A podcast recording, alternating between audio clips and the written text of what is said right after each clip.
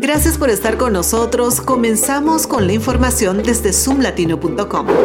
Soldados de la Guardia Nacional de Virginia se dirigen a Texas para una misión de apoyo en la frontera. Un grupo de tropas ha sido desplegado como parte de esfuerzos para brindar apoyo en la frontera de Estados Unidos y México. La misión busca colaborar en la seguridad y protección de la frontera. Los soldados de la Guardia Nacional se unirán a otros equipos desplegados en la zona para proporcionar asistencia adicional en el control de inmigración y vigilancia fronteriza. El despliegue de las tropas de Virginia es parte de una respuesta a nivel nacional para garantizar la seguridad y la integridad de la frontera.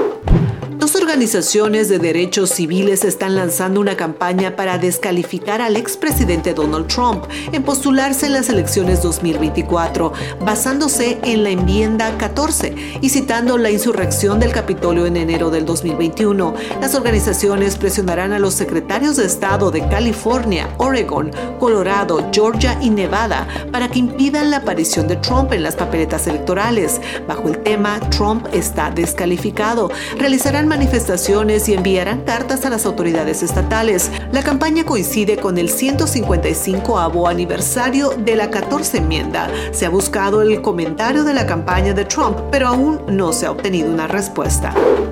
Y nos vamos hasta El Salvador, donde Joel Sánchez e Ilcia Bonilla han sido presentados como los candidatos a presidente y vicepresidenta respectivamente por el partido Alianza Republicana Nacionalista, más conocido como Arena, en las próximas elecciones 2024. Ambos son empresarios que regresaron a El Salvador desde los Estados Unidos y buscan ganar la presidencia en representación del partido tricolor. Arena no descarta establecer alianzas con otros partidos, a excepción del FMLN.